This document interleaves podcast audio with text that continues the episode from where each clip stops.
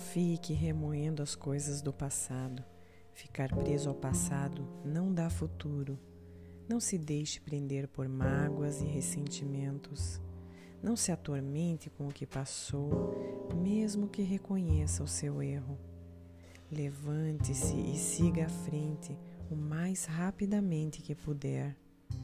Faça as pazes com seus adversários, envie pensamentos de simpatia e amor, e todas as mágoas se afastarão de você, e você viverá feliz e sorridente.